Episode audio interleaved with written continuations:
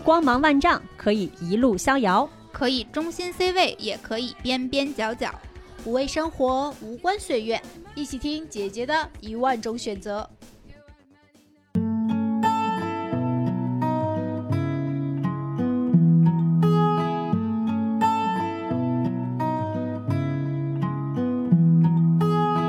我想去拥抱微风，大步的向前走，切可碰，烦恼自己掉头看那树叶梧桐，唱着喜欢的前奏，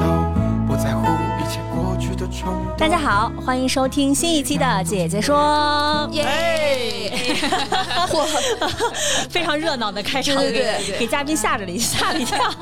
啊，我是主播美丽，Hello，大家好，我是六月。Hello，大家好，我是小树，咱还各奔了一下啊，啊还很久没录节目了。啊，欢迎小树啊。那今天呢，我们也又请来了一位非常特别的嘉宾，然后也是小树的多年好友。那上次我跟这位姐姐见的时候呢，就受到了很大的一些内心的鼓舞。我觉得可以先让嘉宾跟大家打个招呼。Hello，大家好，我是叶真。我今天特别开心，跟三位我非常喜欢的主播，哎，其中哎，我觉得很开心吧，就是 三位很有经验的主播，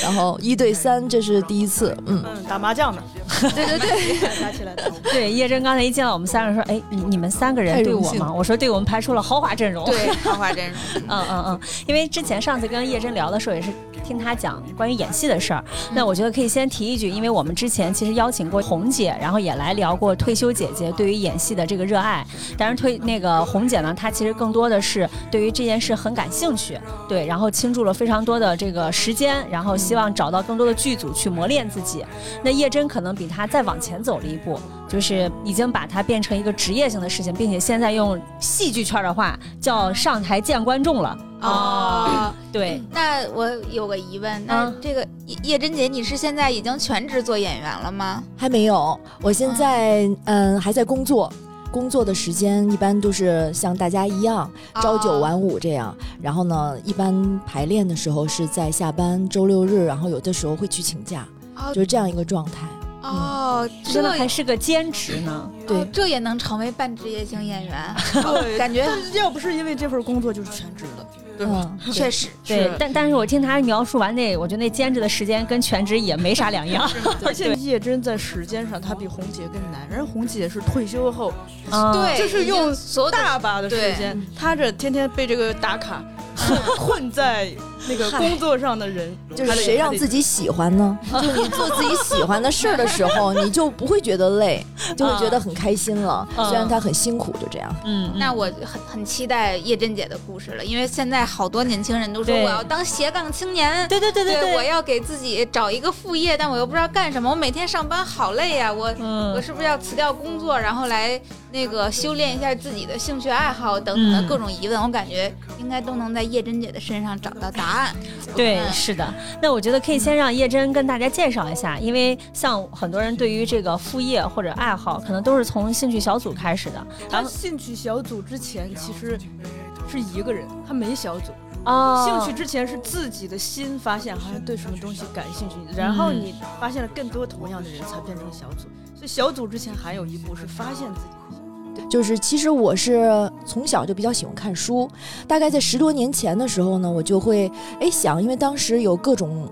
平台录音的平台，就是比如说把自己的声音录下来，嗯然后来反复听一下。比如说今天我读了哪一首诗啊，明天我看了谁的散文，我觉得比较好。啊然后我就会就是嗯去打开书去阅读它，然后我一想，哎，把它录下来吧，我就觉得能听听自己的声音，然后看一眼，就是我会录。结果我有一个好朋友，我一个好朋友呢，他就说，哎，呃，有一个特别偶然的机会，他是在一个一个关于艺术公司的那样的地方去工作，然后他说我们这边剧场要有一个活动，嗯就是一个剧本朗读的活动。他说：“我看你经常读书，然后呢，在平台上录自己的音，完了以后呢，那个就说让问我愿不愿意去试一下。然后我说好啊好啊，然后我就去了一个机会。嗯当时是读那个莎士比亚的作品《仲夏夜之梦》，后来呢，我一看，哎，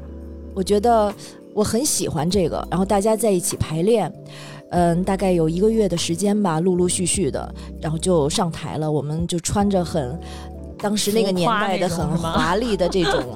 衣服啊宫殿裙子对嗯然后就去煞有介事的去读了。在这个过程当中，哎，我就觉得这个事情的话，我很喜欢。之后呢，嗯，我就对这个就很感兴趣，想有下一次机会。因为当你第一次体验的时候很好的时候，哎，你下一次就想去再试。嗯然后就那个就是剧空间的老板就说，哎，呃，在哪那个在哪个哪个剧场，然后有一个呃老师他举办这个剧本朗读的活动，做的在北京市也算是很好的。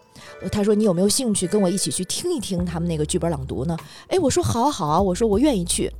然后我们就去了那个剧场，刚好赶上老师在门口去发票，因为他是公益活动，然后我就过去就跟那个老师就讲，我说那个老师，嗯。我是很想对这个活动很感兴趣，您看有没有机会在下一个剧本朗读的时候能够呃让我来试一试，就是很毛遂自荐那种。我现在的老师就何老师就说，呃，好啊好啊，那个那你给我留一个微信吧。嗯，然后我就把那个微信留给他了。留给他之后呢，我就回去了。过了大概很快，过了一周左右，那个老师就给我打电话了。他说：“叶真，我们这边在做一个那个另外一个剧本朗读，是平田之佐的《机器人三姐妹》。”他说那个。戏份不是很多，但是还可以就是认识更多的人，得到锻炼。后来我就去了，去了之后就跟大家遇到了，就是现在的我的一些好朋友，现在还在一起工作。兴趣小组组，成了，啊组成了，就是这样一个契机组成了，然后大家就在一起排练，排练，然后就呈现出来了这个东西。嗯呈现出来之后就一发不可收拾了，就是后面跟这个老师的合作，也是我现在的老师，我特别感激他，就是一直一路带我过来到现在。因为从最开始的时候只是剧本朗读，对，然后就爱上了这种最开始可能只是用声音去诠释角色，嗯，是是是，对，然后后来就慢慢，现在已经是就不停的在学习，比如说肢体表演等等的这些，对，它是一个一部分，对，慢慢的就会走到这个平台上，所以我觉得任何一个事儿，它都有一个媒介。然后可能是一个从很简单的一个切入点开始，然后嗯找到了你的这个兴趣之后，哎，你发现嗯对这个事情很感兴趣，想把它继续做好，慢慢的它会越来越深入，就是这样的这么一个过程。这里头我想插一个，嗯就是其实叶真刚讲的这一段故事，它很好的说明了一件事情，就是说兴趣会指引我们前进。看他最 最最开始不就是因为自己喜欢读嘛，对，嗯就是被朋友发现爱读诗对，是吧？被朋友发现，这么他是一环一环的就嗯就是兴趣直接就指引你进去了。当然前提也是他时刻在准备着。对，在整个过程当中，你对这件事情，你感觉开始产生兴趣爱好，就是产生喜欢了，就是它是一个一个什么样的一个感觉呢？能不能 详细？对，就是第一表演的次感对对，第一次它给你带来的剧本儿感觉是个啊什么？哎呦，就是很奇怪。嗯就我觉得，如果要有一个契机的话，我觉得可能是因为我对文学的热爱。就喜欢嗯文学是吧？对，嗯，因为我从特别小的时候，从那个呃上小学一二年级的时候，就跟我爷爷一起，就是比如说我会写写一个诗，我说爷爷你帮我看一看什么的。然后小的时候就会读一些小说，比如说写一些散文，我今天经历了什么，然后看到了什么，我会写一些小文，现在也会写。但是我发现我自己的个性，我更喜欢共同创作。更喜欢面对更多的人，嗯然后更喜欢去呃表达一些东西，跟大家合作起来表达一个东西，喜欢那个场那样的一个这。恰恰是戏剧跟文学的不同。嗯呃，戏剧跟文学有有另一个不同，嗯就是你哪怕参加一个剧本朗读，台下也是有观众的。就是嗯如果有人看着你你，是什么感觉？对。所以我发现这个原因，嗯你一提我想到，其实我上学的时候 我就爱表演，你知道吗？啊，就是喜欢被关注，呃，对有点儿这个，有点儿就是，反正我是外向型的，有人就是我说在学校。孔雀型人格还是对什么的，啊类似于这种，我在学校的时候，我就爱唱歌，就老学校一组织那个在礼堂里，悲伤朱丽叶，你还记得那个？伊能静的。对，我就哪怕是这种双簧性质的，因为当时没有，因为当时那个年代，因为我今年四十八嘛，当时我上初中的那个年代的时候，还没有什么呃 KTV 的那种啊播放器，啊都是磁带，然后我就是就甚至于像双簧那样演。对，那会儿你知道吗都要假装嗯假唱，啊，一会儿就要假唱了，对，主要是为了给他配舞，所以就表演那首歌，笑死！我有表演欲。对，表演那首歌。嗯，然后又加上对这个文学和艺术的这个热爱吧，可能那所以剧本朗读你上台，其实对你来说反而得逞了哈，有一种啊，真的是如鱼得水，就是这么一个契机，让这个东西发芽了。它其实一直埋藏在土里，但它一直有，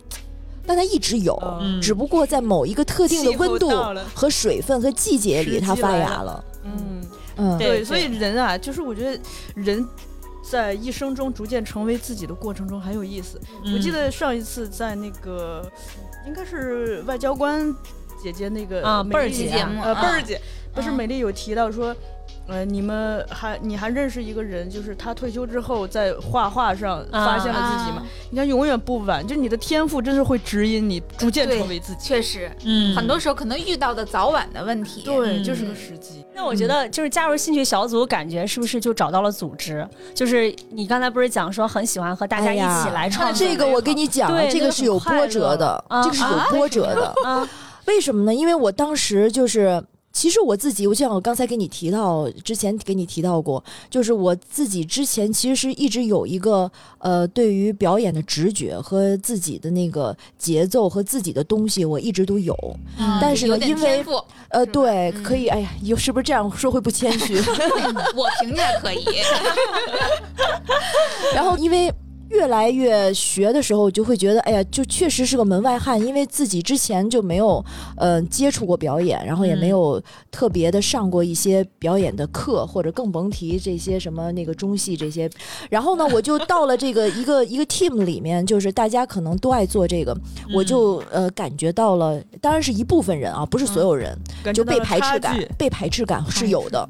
啊，是有的他。觉得你太小白了是吗？呃，对对，是有的都有这个等级。然后，因为确实也是我自己的问题，就是我自己是不成熟的，但是我忘记了，其实我自己有自己的特点，嗯我有自己的自信。其实我每一次，就是我们这个 team 里面这一个，比如说我们这个导演组织了这样一个组，然后这个组里假设说有三十人，这三十人里面，比如说一个新戏来了，嗯这三十人里面可能有六个或者五个是可以被选到新戏里去演戏的，嗯。然后我是被选中的，而不是说呃别的原因，我是从这个三十个里面觉得我合适这个角色，我是被嗯。选进来，说明我自己是具备他的一些基础的本质的底色的东西，和嗯我自己对角色的理解和我自己天然的那个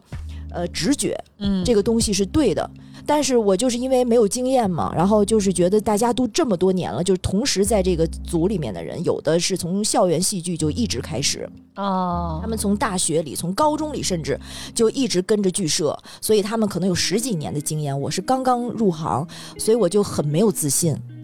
慢慢的，我这个原始的东西被我的没有自信和我的焦虑和我认为我自己不行的这个东西给掩嗯盖了。我就后来进入这个组里，再排别的戏的时候，我就把那些自己本身好的东西给丧失掉了，因为我自己认为自己不够好。因为大家的经验太多了，所以越是这样呢，嗯、我就越是感觉到，呃，大家的就是也不是所有人，就是有一部分人对我是排斥的，因为他觉得你是来干嘛的啊？你这个啊怎么会这么样？简单，你都这么没有自信对啊就会有一些，当然人家也不是故意的，因为可能我们面对一个就是很正常，一个嗯熟手和一个生手之间不是来学习的，大家是来工作的。对对，啊所以就会有这种，呃，我就觉得自己特别对不起导演，自己怎么会这样？呃，当时我也是轻敌了，因为当时我因为刚开始入行嘛，我还接了别的剧本朗读，就不止这一个一个工作。然后啊然后我就是哎，一会儿我今天去读那个吧，明天我一会儿去排那个吧，然后就是这个等于这个东西是一个话剧，你嗯。他应该投入的东西、投入的精力、投入你的呃所有的东西应该更多，嗯。我可能就是没有把握好重点，结果慢慢的就没有跟上。后来我就跟那个导演就说：“我说对不起，我说嗯，还是因为我自己经验不足，我觉得我这个角色我就不演了吧，就是让更有经验的人来。我说我不能因为我自己的私心而影响了这个戏的呈现，我我不能说我想上我就必须要上，我也不管这个戏演成什么样。我说我觉得这样是不对的。我说那个嗯，我我决定重自己再重新回去打磨。后来导演也挺感动的，是那个现在还在合作的一个一个一个导演，然后就说好吧，然后我就这样，这个一个机会就被放弃掉了。现在想想，其实挺可惜的。一个是我自己在本身有的特色里，在我喜欢这件事，我接触这件事，我爱它，我我会觉得我自己有点配不上它，因为我自己没有那么多的经验和技术。我就想想方设法的去开始练，然后训练的过程就开始了，就是通过这一个契机，就各个契机啊就会让你觉得你缺点什么，你要补点什么。但那个时候我没有意识到，我一定要保留住自己最原始的那个状态，是是最直觉性的、最吸引观众的、最好的那个东西。我在学习的过程中又有点把那个东西丢掉了，但是这是经过了七年的时间去去做它。但是我就挺感谢这个导演的，因为我觉得。我也挺感谢大家的，我甚至于很感谢那些对我翻白眼儿的人，我很感谢他们，因为我觉得他们让我意识到，哦，原来这个事情没有那么容易。就是我当时想到，哎呀，就是上台读嘛，或者就是演嘛，其实它不是一件容易的事儿。我觉得这个也是好的，我觉得我需要一个过程，去把它逐渐的变得专业，并不是说你一开始具备什么样的底色，你就永远可以利用自己这点资源。我觉得自己呃学到学这七年学过来，并没有说白费，它还是有功力在里面的。它舞台经验也好，还有一些技术的处理，它一定是对我有帮助的。对，基本上我们想要钻研每一项，尤其艺术类的，好多人都觉得天赋非常的重要，但其实天赋可能只能决定你刚入行时候的那门嗯槛比别人稍微多一点点。我同。意，但到最后，走得远一定是有一些共通的东西，对，全嗯都是得靠努力、靠修炼、耐对心，嗯，嗯，在进入到一个新的环境里面，甚至是很多人在进入到一个新的一个价值评判标准里面，然后去为了适应这个环境和标准，可能真的会容易忘掉自己最擅长的东西是什么。，对，对，会按照别人的标准来要求自己，但是你会忘记当时导演选你的时候，是因为你是不一样的，你是叶真嘛？对吧所以我在想，任何爱好，我们一定要记住自己当初最根的那个东西，不要把它忘了。嗯对，首先天赋很重要，你自己要看到，要有预判，而且嗯要坚信这件事情，并且不要因为很多人的这些评价，你就会觉得，哎呀，我是不是不行？然后再往往里往走得更远的时候，其实就像刚才两位说的，他可能会有一些系统的训练啊，让你嗯会有一些技能的支持，再往后走得更长远吧。这一点嗯我也颇有感触啊，我也得嗯呼应一下。就是首先我是觉得，就是说，呃，嗯，不管是做演员也好，还是做其他我们生活中的任何一个工种或角色，其实自信非常的重要。对自信就是不断的看，就是真正的能看见自己，我嗯有的东西是你们都没有。对，这个嗯东西，因因为你人越自信吧，就好像就越越有勇敢。魅力，越勇敢，嗯对，你就做啥都对了，好像就进入了一个嗯正的循环。对，你越不自信嘛，好像做啥都不对，然对后越来越糟糕，就就慢慢的就会把自己给磨灭掉。对确实，我觉得不只是什么工作、爱好、角色，我一个对几乎所有的事情，举一个那个大家都谈共同的，恋爱对呀、谈恋爱都是这样啊。我爱上一个超级大帅哥，是吧？我爱上一个大帅哥，觉得自己配不上他，我太爱他了，然后我显得自己好暗淡呀，同然后觉得自己不够美，对对，是吧？我不够白，不够瘦，我就开始减肥，我开始锻炼，然后让自己什么蓄长头发，就各种各样的。对，就你就已经不再是你了，可能确实变成了大家眼中的一个更美的人，但是但他不是你的个人魅力就没有了。大帅哥可能你还更难追到了，失去了自己的特色了对，。确实对嗯对，所以我觉得这点还是要有一些认知，而且嗯这个一点，这首先我觉得它是一个人一生非常重要的自我教育。就嗯，别人可以不这样说你，但你得这么看自己，就觉得自己我就是好。就厉害，对，对，另外我是觉得好的教育和好的情商哈，就是让自己也让别人都觉得自己特好，但嗯。就是是一个适度的好啊，就不是那种嗯，膨胀的就觉得自己特有魅力，这个很重要，让确让人感觉到自信。对。对。嗯嗯。还有一点，就刚才叶真你你说那个，呃，自己主动那个推掉那个机会可惜，其实我觉得不可惜，啊，是吗？就是嗯因为你看你提到了一个重要的细节，你在拿一个这么重要的戏，你自己还要贪心的做另一个剧本朗读，其实嗯显、显示出了你的贪心嘛，对啊是吧？你想是的，很多人都会这样。你想让脚踏两只船，尤其最开始每一个机会都不想放弃。是对对，嗯但你你们太了解我了。对，但你 主动的，就是告诉人家说这个我要不放弃吧，其实是你懂得做减法的开始。但嗯你看，我我在想，如果你硬撑着把那个角色特别糟糕的奉献在舞台上，可能那个导演以后就不跟你联系了。对，但恰恰因为你很坦诚，啊、告诉人家我演不了，你找别人吧，人家以后还跟你合作。嗯，在竞争中自己迷失了。就是我就嗯老看到，哎，这个人演的挺好，或这个演挺好。我是一个，我觉得表演为什么我特别喜欢表演？它改善了我的一个性格，就是我是一个讨好型人格，就是我啊潜意识里面我总是想让别人满意，嗯但是表演是 no。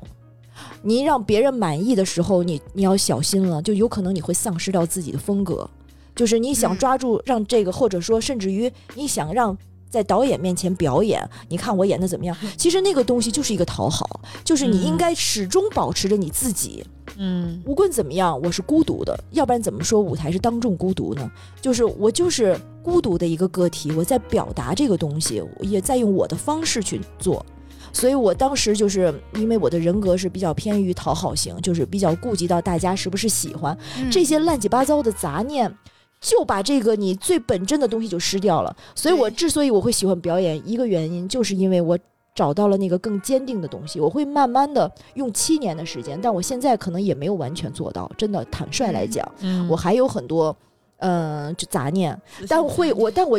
意识到了，然后我自己逐渐的我再去改变它，就就从日常的生活中开始，嗯。嗯，就从日常，比如说我对这件事情不舒服，我会提出来，就是我觉得，哎，比如说我们 no 了，嗯。对，我们今天去这个公园，比如说我觉得我想去哪儿喝点东西，我会坦率的说出自己的想法，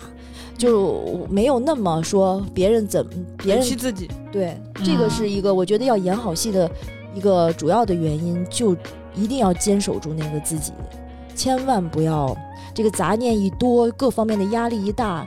就会乱了，完全都不对。嗯。嗯。呃，这个也是我特别想讲的，就是说嗯我自己没有上过台演过戏啊，嗯我也没。呃目前没那个野心，没对但兴趣不在那儿。对，但是我很喜欢表演，因为哦就是我最初表演吸引我的也是这个东西，因为咱们以往就大家对表演就是就觉得说，我最常听到的就是啊、呃可以上台演戏呀，或者是可以。呃，那个成为体验另一种生活呀，被很多人关注啊，这是我们经常听见的答案哈。啊，就我以前也是觉得这样，但我当就我接触表演的方式是做表演书和组织表演工作坊嘛，嗯那我在这个过程中，我突然发现，表演真正重要的是让我们探索自己，嗯成为更好的自己。这不是是空话，就是说你在这个表演有这个功能，真的有我上过那次，其实真的有的。我跟你，说啊，因为你小硕阿姨跟你说，因为是这样子的，就是，嗯、我发现表演呀、佛学呀、心理学呀这些。啊，通的它其实都是，我现在就是这三方面都在涉略，我就发现他们都是通的对。它本质上，那你你上台演戏，一个演员去演一个角色，或者一个观众去看一个角色，这都是一个表层的叙事，深层的叙事就是我们都是通过这些事儿，就不断的重新认识自己，就是你发现自己是讨好型人格，并且去改改变它，从日常的一点一滴去改变它，它就是认识自己的一个过程。对，嗯而且我后来发现，咱们不是那个朱迪姐姐那个那个职业那一期，啊嗯。一上来她就说她。我我当时听这期节目，我本来想听关于这个求职的，他一上来说，先是认识自己，我当时特太兴奋了，我就 我就发现认识自己，嗯认识自己是我们做所有事情的开端，因为所有的事情是我们去，是是你自己去做的，所以它也是我们建立自己美好生活的开端。如果我们不认识自己，还迷失了自己，不知道自己是谁，更不清楚自己要啥，那基本上就是越走越偏，这嗯雾海夜航。哦，tall and tan and young and lovely. The girl from Ipanema goes walking, and when she passes, each one she passes goes. 才才听那个叶真聊完了，在兴趣小组第一次应该是受挫了，对可能是被同行排挤了、嫌弃了，对吧？小白，然后你也放弃那个角色了。那后来呢？后来又怎么又在没没你你没有被你自己没有对这个行业嫌弃？为什么我要感谢嗯我的老师？嗯嗯，何雨凡老师，我在这里必须要提到何雨凡老师的名字。嗯，我我真的我一直导演是吗？呃，他是自己演戏，也自己哦导戏，现在在鼓楼戏剧场导了，现在正在演的《E 大调》降 E 大调三重奏，呃，全称。然后还有他自己会演那个婚姻情境，跟刘丹老师什么的。然后他自己也会，呃，各种就是写剧本，包括、嗯嗯这个这个老师就是我第一次说的那个我的呃激情三姐妹，然后让我演出的这个老师。我从那个兴趣小组里以后受到挫折之后。我就会找到这个老师，嗯找到这个老师之后呢，我没说这些这些东西啊，就是说受挫折什么没有。然后呢，就是老师就会带我一点点的去学习，嗯。就是开始的时候呢，就是从剧本朗读开始，就是还会这个话剧虽然说机会失去了，但是呢，剧本朗读的机会还是有的。嗯。我是他就从表演吧，一点一点，因为我们从剧本朗读是文本出发，嗯呃，我们从文本上开始去怎么样去进入这个角色，但当时我其实完全不懂什么叫做塑造角色，我是不知道的。嗯就是导呃，我这个老师怎么让我去体验，我就怎么去读。然后呢，我就是老师带我训练，嗯做一些就开始参加了老师的一些工作坊。几个月之后，有一个正好有一个另外一个朋友，这就是缘分。我在读这个莎士比亚的《仲夏夜之梦》这事儿，你们还记得吗？就是第一次登台，然后跟我们一起演戏的有一个演员，他做导演了。他说叶真，他说那个有一个戏，然后我觉得这个角色蛮适合你的，嗯但是跟你一起表演的全部都是职业演员，但是你这个角色戏份不多，嗯、你愿不愿意试一下？嗯，就是给我了这个机会，给我了这个机会之后，我就去了。去了之后呢，嗯、就演了。因为这个角色跟我本身的性格很贴近，是一个呃大大咧咧啊，然后很很外向、很直接的这么一个女孩儿，就是还挺可爱的，就只能说挺可爱的。就把这一轮演下来之后呢，我觉得收获很多。因为面临的就跟那个小组的人就还是有不同，因为他们是靠这个吃饭嘛，是职业演员，他们会有很多职业性的技术啊，还有职业性的这种态度啊，工作的态度和职业性的这种演绎，哎，我就觉得有成长。我就会呢，在旁边就看他们怎么演、怎么排，慢慢的，他耳濡目染之后，我就哎找到了一些东西可以吸收到自己身上，这个、嗯这些有一些东西可以为自己所用。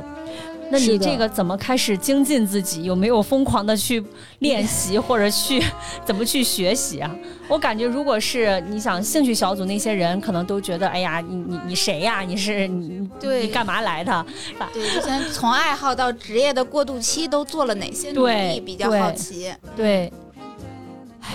我就觉得其实他们对我其实没有完全认可我，这是很正常的，因为我自己的能力是非常有限的。但是大家在这个我这个非常有限的能力之下，对我还是挺好的，特别是导演对我也是很好。在排练的时候，导演说这个东西啊，那个你天上有飞机吗？你你老望着天干嘛？就是就是没有做到真听真看，因为没有受过这个训练嘛。然后就比如说你在等一个人，你可能会去抬头就看这些。后来那导演就说天上有飞机吗？叶真，你干嘛呢？然后就比如说我表演那个特别着急的时候，哎呀，我就会蹦起来。后来导演就说你你是不是你你你你还你是不是想飞呀、然后就这么说。啊比较浮夸，呃不，呃就是不懂嘛。然后就是很多东西我们呃演的时候没有呃在日常，其实都是从日常生活中提炼，说的很简单，但有些时候我们在表演的时候可能会丧失掉这个东西，就是丧失掉生活中的真实和真听真看，但没有练过嘛，实际上是没有去。用心的去塑造人物，我就是比较嗯坦率，就没有。嗯疫情到来的时候呢，我们在上网课，上网课，然后那个有一次就是大家就说自己演过什么样的戏，然后我就因为我每年对自己有一个总结，就这一年我接了哪个戏，我每一年都有一个 list，有一个清单。嗯然后呢，后来我就。呃，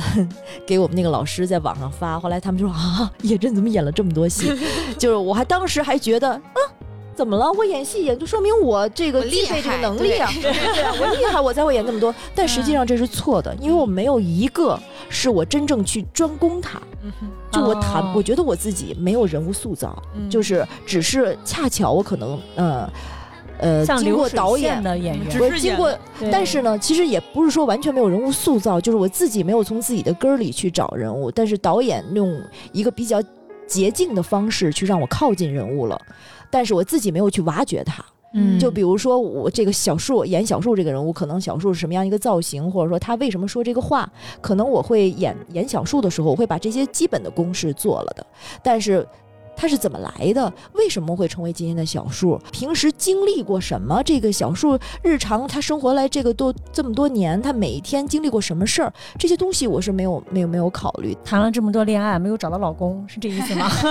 就是都好像没太走心。啊，对这个感觉是不是这个试上了，？那个试一试。对对，可能恋爱就不算啊，是吧？滑 Tinder 了，对对对对，滑 Tinder 了。嗯，我觉得，哎，好像不是这个样子的，但是没有人跟我说过哎。然后我当时也很疑惑的问过我的老师，我说我好像现在不行，因为我意识到自己是不行的。虽然说接了很多戏，但我没觉得自己是合格的一个演员。后来那个老呃，然后那个我的老师回答我说：“叶真，他说你不要着急，任何一个事情，你一定要现在虽说一万小时的定律已经被 cancel 掉了，好像已经不适用了，但实际上这是很对的，就是你嗯喜欢一件事情，你一定要下到这个时间，你才能得到这个结果。他就说嗯你现在时间嗯还是不够多，你还需要更多的磨练，你还需要更多为这个事情去做更多的事儿，去努力的去朝它去迈进。他说现在时间还还短，因为当时是前三四年嘛，我就问过这个问题。但现在回顾起来，老师说的真的是对的，就是你需要时间去训练。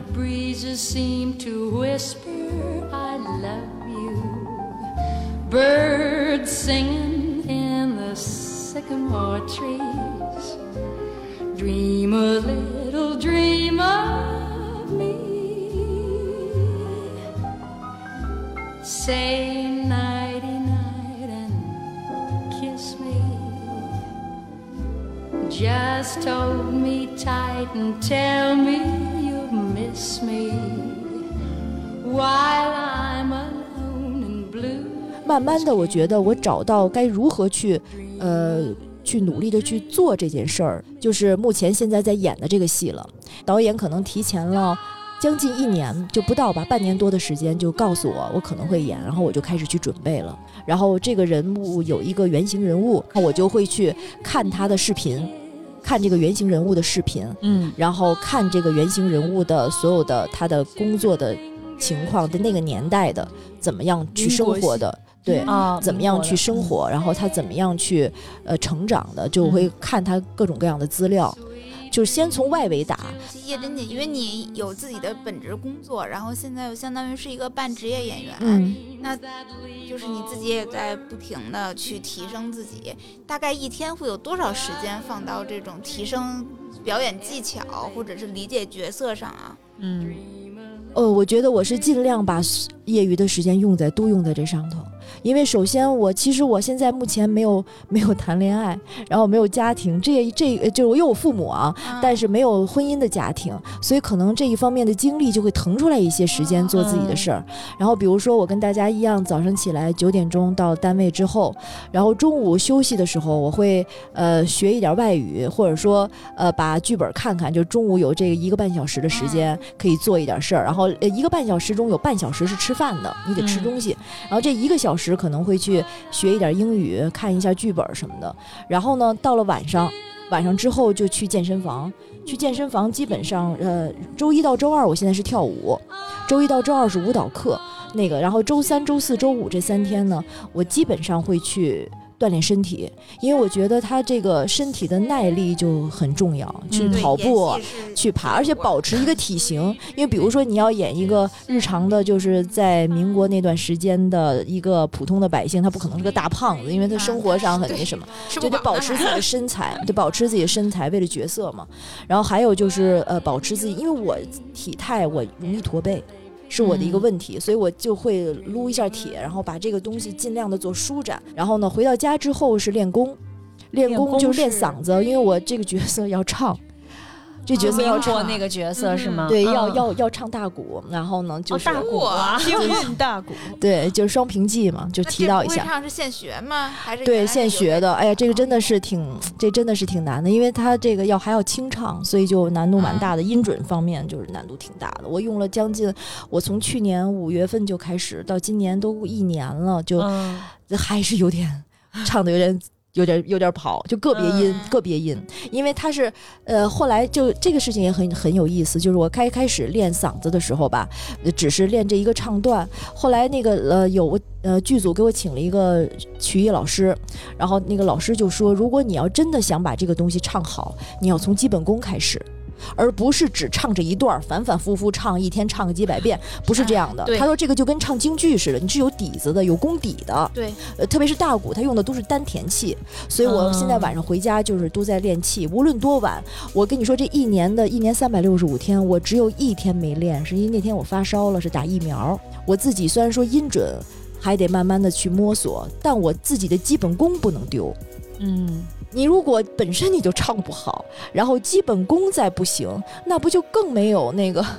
那不嗯更说不过去了？因为这个音准可能是有一些天赋，你的耳力的问题，然后还有你的方法的问题。但是基本功，我现在回家就是练气儿，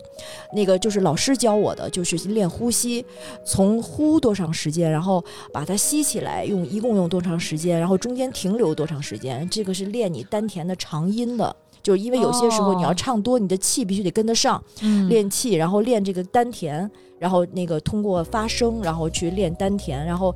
然后练嗓子，从低音开始唱，然后每天每天都练，然后这样我就发现我之前唱不上去的音，你通过不断的基本功训练，你慢慢的你会可以唱上去了。而且唱上去了很有劲儿，都是丹田托的，这些东西都是基本功去练它。呃练嗓子的时候，我可能会顺带脚去看一下我这个年代的这些作品，电视剧啊什么的。民国的民国时期的作品，然后我就看一下，就是会给自己有一个脑子里的印象。嗯，假设说我看到，就比如说有这个呃群众，他们每个群众是什么样子的，或者怎么样，会在我心里有一个想象的空间，会给我更。更立体的、更明确的这么一个空间，比如说我想到这个人，我可能会想到我看过哪个电视剧里的哪个人，嗯是可以借助到我的想象力里的，是嗯帮助我的想象力的东西，我会去看它，去看一些作品，然后呢，就开始去那个我会做平板支撑，做平板支撑做三组。然后，因为我想让自己那个耐力提高一点，而且让自己，我也不知道为什么，就想让自己塑造好看点吧，嗯就做平板支撑，做三组，一组大概一分半吧，就这个样子。做完之后呢，就这个大概一分半下来三组，呃，几分钟过来之后的组与组之间还得稍微休息那么一两分钟，嗯加起来就算十五分钟吧。做完之后呢，我会那个打坐，因为我觉得我这个人的一个弱势就是我专注力比较差。我要想方设法把自己的注意力、专注力提高。嗯嗯，我自己想的方法，因为开始的时候打坐，他们就说冥想嘛，你脑子里不要想任何东西。嗯但实际上这是很难的，小说，你知道，你们也知道，就是你脑子里的碎片东西是不停的往你的脑子里灌。就是你打坐的时候，你就会想，哎，我这个淘宝的这个衣服 什么时候 怎么还不发货呀？啊然后就是不由自主的这些杂念就来了。后来我想这样不行，我想这样的话你。就起不到作用啊，嗯就是老杂念来。后来我就因为想想练我的专注力，我就自己想了一个方法，我就想我就数数，数数，我的脑海里就呈现那个数是什么颜色，它是多大。比如说一，它可能是一个黄色的粗体，然后现在一来了，一，然后二，我就光想着那个数字，这样的话可能会好一点，就是我觉得还蛮管用的。作为我个人来说啊，啊我演戏的时候就会完全集中到你的那个东西上，集中到你想说什么、你想看什么，就会好好一些。嗯。慢慢的练，每天每天每天每天，完了之后我就开始去看剧本了。我要把自己，哦。我要把自己的这个角色过一遍，就是因为你知道，他一轮和一轮之间，你这个戏不练会掉。就是比如说我这个排练的时候是这个状态，这个这个节奏，这个东西，你要是这个戏不演了，或者说过几个月再演，你的戏会掉下来的。嗯。你必须得天天去练它，必须得天天去找那个东西，就别让它丢了。但是同时你又不能让它僵化，就是当你老这样老这样练的时候，你会形成肌肉记忆，就很麻烦，就一切都是机械的就不行。你得寻找到新的东西，因为这个一切虽然说是不断的在重复，但是它一定是鲜活的。嗯我觉得最基本的根儿是放松。这个其实是最基本的东西，就是不是，其实这个形体上好不好看是后面的事儿。嗯，觉得在舞台上最重要的就是一个自己呈现的放松的状态。这个放松的状态会把你引向一个自然的东西，就会在演至少是现实主义的作品的时候吧，就会很舒服，人家就会觉得你很从容，然后没有肢体上的僵硬。因为你肢体上一僵硬之后，人家就会感觉啊，这个人经验不足，因为他很僵硬。我们人在紧张的时候，就是他有一个外在的特征，就是你的表情和身体手脚都不知道放哪。僵化。哦那这放松也也要平时也会怎么训练吗？还是怎么着？我觉得就是心态，就是心态心上态锻炼，相当于是。也有哦对对很有，因为哦因为一旦吧，就是我们一旦想到自己要表演什么，嗯，这个东西一下范儿就起来了。对，嗯，我现在要表演一个什么东西，就这个东西就来了。这个是不对的。其实表演最终的是，它是从日常生活中提炼的，它不是说没有表演，它的东西确实是在放大，确实是在，因为在舞台上你肯定不是生活，你在舞台上照搬生活是没有任何人，那人家在花园里看看别人下棋不是一样吗？啊 对，所以就是说，它肯定还是有变化，可是它那个东西是在自自然的生活中提炼的，绝对是来源于生活。所以我现在很注意，我跟小树、跟你们，我是如何交流、如何反应呢。这些东西在台上全都是有机的、有效的，这些东西是要把它去呃加强和。这些东西要做艺术加工，但是它的底色都是很随意、很生活的那种，但不是松懈。包括就是其实就是学表演，真正学啊，其实是在生活中练，不是说嗯参加工作坊。参加工作坊有点像这个报个突击班儿这种的。其实真正的就是嗯呃，在生活中，比如说咱们聊天儿，这也是一种交流嘛，是吧？你在台上跟其他演员一起生活，不也是一种交流吗？是练这个。对，那些东西都是真的。对，再一个叶真提到这个松弛，这个特重要，就是因为，呃，其实不只是表演了，你去采访一些运动员，或者是一些跟这个跟身体有关的很多这种，或者是跟这种表演性有关的，他们都特重视呃松松弛。一个嗯是因为我们人在这个整体的哦放松下来之后，你的这个身体也好，声音也好，才会更加的自由，就是嗯它有一个可塑性。再一个就是人在放松下来啊，就是内心真正的想法才会浮现对，你的感受力是开的。不放松下来，老想着说，就是老有一种功利的东西。你比如说演员在台上说啊，我别出错，啊，嗯，或者是我一定今天一定要表现特好。嗯，这跟我们自己在写一篇文章的时候说，我一定要把这个写好，让他们啊十万加，啊这一般写不好。通用的，真的是对我听下来就是，如果咱咱姐姐说按照这努力程度我觉得明年上市，真的，我觉得这个可能就是这个爱好和完全是职业化的去准备一个非常大的一个其中一个差异了。因为之前跟叶真聊的时候，我会知道，就是她其实对于很多事情的看法和生活态度，现在也会用角色的方式去看。比如说像刚才你讲的这个讨好型人格，对，那之前我听叶真讲，她现在在演的这个民国的这个女女英雄吧，啊对 其实这个我觉得我想说，到聊到这儿了，就是可以说她原型就是骆玉笙。嗯、怎么讲呢？就是我其实是一个呃偏林黛玉型的这么一个多愁善感本质的人，但是实际上我呃恰巧最近演的这个角色，他是一个很坚强，然后很有韧性，不会在乎别人说什么的这样一个很很刚强的这么一个人。嗯。所以我就是觉得我自己就会有变化，就比如说生活中，嗯，遇到了比如说一些男性吧，就是可能说呃自己潜在的那些有可能成为男女朋友的那种关系的人，之前哦如果是搁在呃之前的我，就是几年前的我，有可能就会因为喜欢这个人啊或者怎么样，会有一些妥协，会有一些迁就，会有一些违背自己内心真正东西的东西嗯会出来。就比如说，我明知道这个事情我自己接受起来会不舒服，但是因为我喜欢这个人，我可能会去接受他。但是我觉得我演了这个角色之后呢，他让我变得没有那么去讨好别人，然后就是这个东西我可能就会去拒绝了，我觉得不嗯舒服，我马上就会说出来。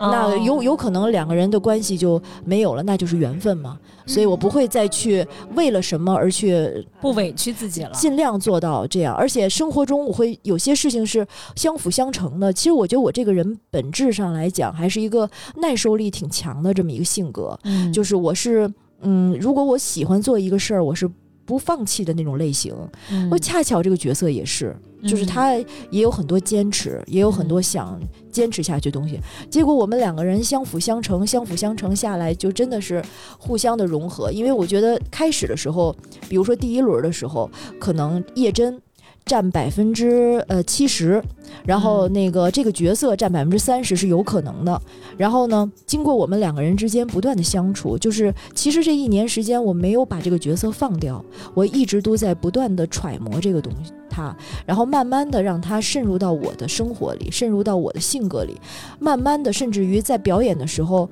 让他做到就是角色是百分之七十，嗯，然后叶真可能只有百分之三十，甚至于那百分之三十是隐去的。嗯。这是上场的时候，这一刹那间，这人的一生就真的就是我、呃、角色的一生嘛，也就是我的一生，会真的像过电影一样，就是哗哗哗哗哗，就是那个场面、那个、那个嗯规定情境的东西，全部都在我的这个想象力里，嗯。直到你相信你在这个场景里生活，因为我得让这些好的东西出来，嗯所以我就是觉得，其实演员本身是非常不重要的。就是面对角色来讲，演员千万不要把自己看得很重要。我要通过这个戏，我要表现自己，我看我有多少观众，呃，有多少掌声，然后看我从中获得了多少别人的粉丝，呃，获得了多少自己的粉丝，这些东西全都是杂念。其实真正的，我就现在就是想，能够让这么好的一个人物，能让他让观众看到，看到这样一个这么好的人。他真实的存在过，嗯这是我的目标。我的目标就是让他让大家知道有这样好的一个人存在，跟叶真没没有什么关系，嗯就是这个人物，我就想让大家知道。所以你抱着这个的时候，我就觉得不能辜负他，就不能不是导演和编剧的问题，是不能辜负这个人物。因为他太好了，我一定要让观众体会到他的坚持，这个闪光的东西，他的勇敢，嗯要让观众看见，嗯，别的都不重要。我感觉我好像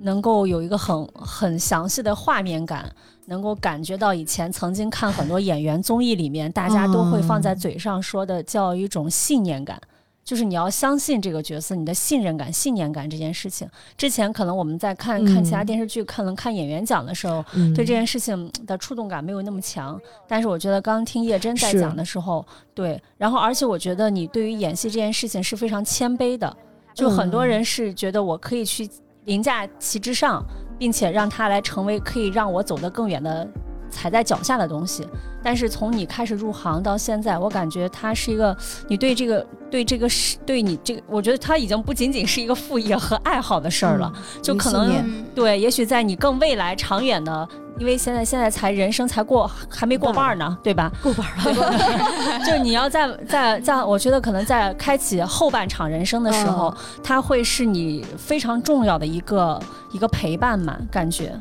对。那后面你还会讲把这个事情继续做下去吗？嗯，我觉得我现在真的最近在想，就是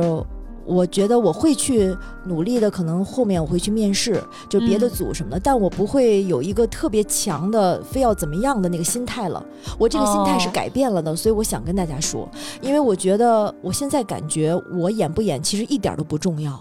我觉得如果有我合适的角色，然后如果因为我这个角色能更好，这个戏能更好，那我就去演；如果没有，我就不演。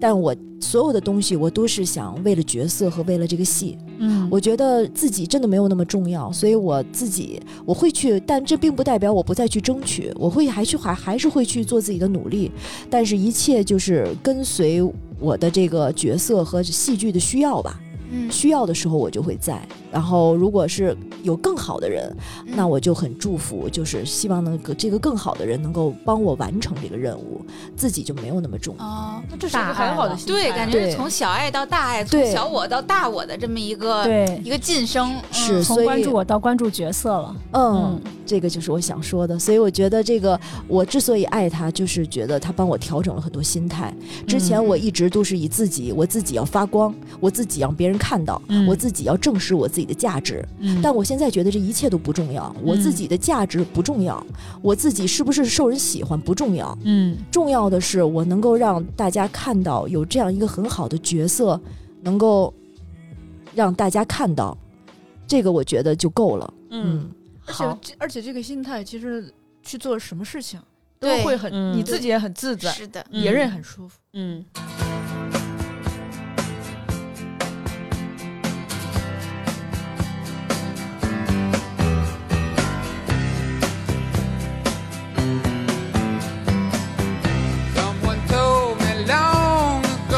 那我觉得刚才通过这个叶真的描述，我相信这个通过这个音频点播，大家已经能 get 到这位对。姐姐对于现在